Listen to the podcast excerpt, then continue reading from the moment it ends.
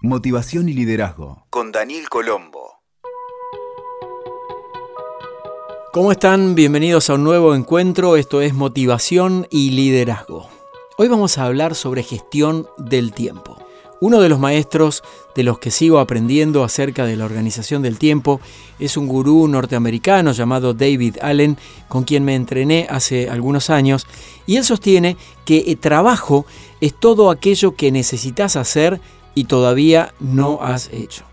A partir de este postulado simple y directo, trabajo es todo aquello que necesitas hacer y todavía no has hecho, el creador del método GTD, que traducido sería algo así como resolviendo las cosas, propone que necesitamos tener un método ajeno a nuestra memoria para descargar la sobrecarga de cosas por hacer como principio para ordenar la gestión del tiempo. En una época donde el tiempo profesional a veces invade lo personal, es indispensable contar con recursos que permitan separar estos dos mundos para vivir con equilibrio y con salud. Vamos a presentarte ahora tres propuestas de este modelo de, David Allen que abarcan una multiplicidad de aspectos. Se trata de integrar algunos modelos de gestión que como resultado te van a permitir organizarte mejor, ganar más tiempo libre, aprovechar las brechas en tu agenda y disponer de más energía para encarar las tareas. El primer modelo de las tres propuestas que te quiero compartir hoy tiene que ver con un modelo de organización del flujo del trabajo que es lo que propone David Allen.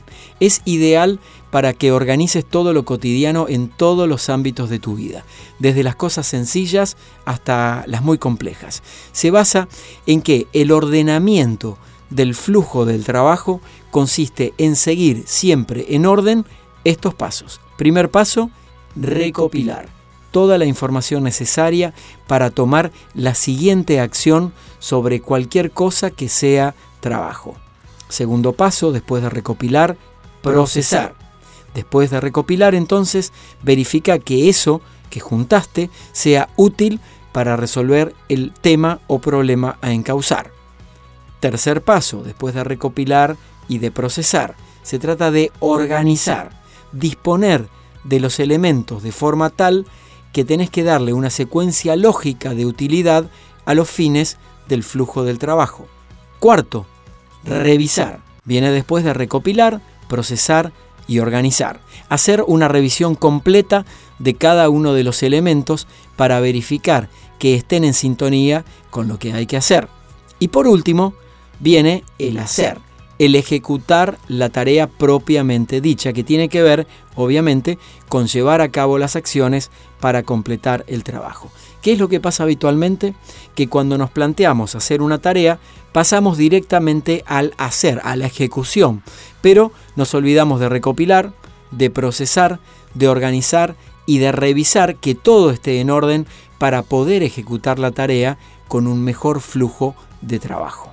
Vamos al segundo modelo que propone David Allen para la gestión del tiempo. Es el modelo que él llama de planificación natural y que tiene que ver con los proyectos, cómo gestionar proyectos. Si pusieras tu cerebro a funcionar, te atraería un sistema natural de procesamiento de los proyectos para organizarlos en forma lógica. Sin embargo, muchas veces lo hacemos más complejo y sin sentido y esa forma atenta contra el flujo natural de las acciones. Por eso nos resistimos a avanzar en los proyectos o nos cuesta tomar la decisión de dar el próximo paso. Este modelo de planificación natural es considerado por este autor que te comparto hoy, David Allen, como el más ecológico, porque va de acuerdo a la naturaleza primaria del cerebro si es que le dejamos espacio, tiempo y funciones para organizar. ¿Cómo es este modelo de planificación natural más ecológico? Se basa en estos cinco pasos, son muy sencillos, pero para que los tengas en cuenta. Lo primero es el propósito. ¿Para qué vas a hacer lo que querés hacer o lo que debes hacer. ¿Cuál es el sentido profundo y en qué modificará las cosas? Lo segundo, después de definir el propósito, es establecer los objetivos. ¿Qué fin persigo con este trabajo que voy a realizar y cómo va a influir positivamente en mí y en mi entorno. Tercero, generar una lluvia de ideas, un brainstorming o una tormenta de ideas. Crear un entorno libre de ideas, por más disparatadas que parezcan, para asociarlas libremente y encontrar salidas alternativas, creatividad e innovación. El cuarto punto tiene que ver con organizar, verificar las ideas generadas, priorizarlas, descartar y tomar aquellas tres principales. Entonces, priorizalas, descarta y toma las tres ideas principales. Elegí la base sobre la que podemos ir más directo al objetivo que estamos buscando. Puede ser una combinación de ideas donde seguramente a veces surge alguna superadora. Y la última tiene que ver con las acciones. Las acciones, este autor las define como los próximos pasos, la próxima acción inmediata, la próxima acción inmediata que te va a conducir al resultado. Y así sucesivamente hasta completar el ciclo de trabajo a realizar. Recordá entonces que en este tramo estamos hablando de el modelo de planificación natural, este modelo más ecológico que se basa en seguir este patrón, establecer el propósito, definir los objetivos, hacer una lluvia de ideas, una tormenta de ideas, organizar esas ideas, priorizarla, descartar, tomar aquellas tres principales y establecer el próximo paso de acciones concretas, la próxima acción inmediata. Y así sucesivamente, una acción tras otra para ir conquistando los resultados. Y ahora el último de los postulados que tenemos hoy a través de David Allen que tiene que ver con lo que él llama el modelo de los horizontes de enfoques. Este es muy bueno para poder detectar prioridades. La mayoría de los problemas con los que lidiamos en el mundo, tanto en la vida como en el trabajo, podrían ser resueltos en forma más efectiva si tomaras altitud.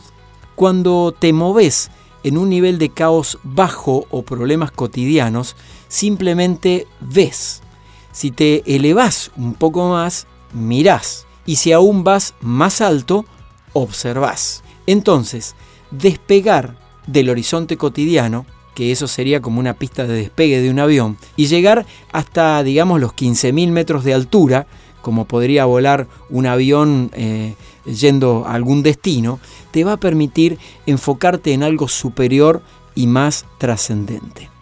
Sosteniendo esta mirada, vas a poder escalar más frecuentemente del problema del momento hacia el fin mayor de las cosas. Quiere decir que al elevarte le vas dando sentido, propósito y dirección.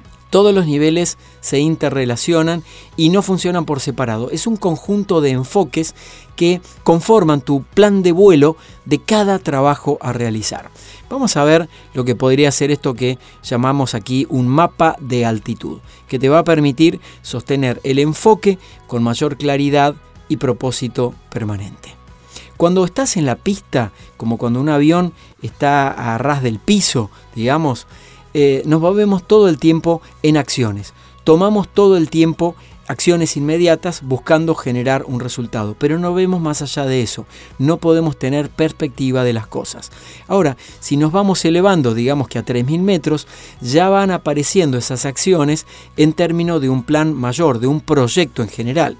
Si nos elevamos un poco más, por ejemplo, a unos 6.000 metros, haciendo esta analogía de que estamos levantando vuelo como si fuésemos un avión, van a aparecer, además de las acciones y de los proyectos, las áreas de responsabilidad qué personas se encargan de cada cosa o qué es mi responsabilidad y qué no.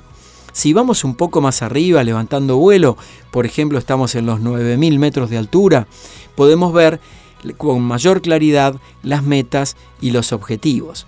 Y si nos vamos a los 12.000, va a aparecer la visión, cuando vemos las cosas desde otra perspectiva, de arriba, con mayor dimensión. ¿sí? Y si nos vamos mucho más arriba, digamos a unos 15.000 metros de altura, aparece la base del propósito y de los valores centrales. Entonces, ¿cuál es la invitación? Es que el control y la perspectiva de las cosas se encuentran siempre atravesados por el nivel de las acciones sin tener en cuenta lo complejos que sean los trabajos a realizar. Entonces, para salir del sueño y transformarlo en un plan de acción concreta, necesitas trasladar todo a una acción física. Tomar acción, tomar la próxima acción, nuevamente otra acción, pequeñas acciones encadenadas que te van a llevar al resultado que vos querés. No es la gran acción sobre el final del objetivo que querés lograr. Son las pequeñas acciones que te llevan a ese gran objetivo final. Las cosas se hacen mientras se ejecutan y se completan. Si no se cierran estos círculos de ejecución, hay mucha energía que queda desperdiciada y te resta potencia. ¿Para qué? Para tomar altura sobre las situaciones. Entonces, aquí te quiero dejar para terminar en el día de hoy unos recursos prácticos muy sencillos para organizarte de una mejor manera. Primero, hace listas por temas, cumplilas y anda tachando. Segundo, toma siempre la primera acción, la próxima acción para poner a andar la rueda del procesamiento de tareas. Después le vas a ir agregando la siguiente acción y así sucesivamente. Pero de todo lo que tenés que encargar es tan solo de la próxima acción. Tercero, establecer recordatorios, fechas límites y procesos. Esto es muy importante para regularizar y ordenar tu trabajo. Cuarto, pregúntate siempre, ¿cuál es la próxima acción física que voy a tener que realizar? Si la podés ejecutar en menos de un minuto, hacela en ese momento, no lo postergues, porque si no después quedas como con una cantidad de moscas dando vuelta alrededor de tu cabeza que te van a distraer. Entonces, acciones de menos de un minuto, hacelas en el momento y verifica la cantidad de energía que te va quedando disponible. Recordá también que un sistema de gestión del tiempo es mucho más que la acción. Tenés que enfocarte en el propósito, que es eso lo que le da sentido total a lo que estás queriendo hacer. Te deseo todo lo mejor para probar este esquema de altitud que es el factor clave para gestionar el tiempo. Escuchaste Motivación y Liderazgo con Daniel Colombo. WeToker. Sumamos las partes.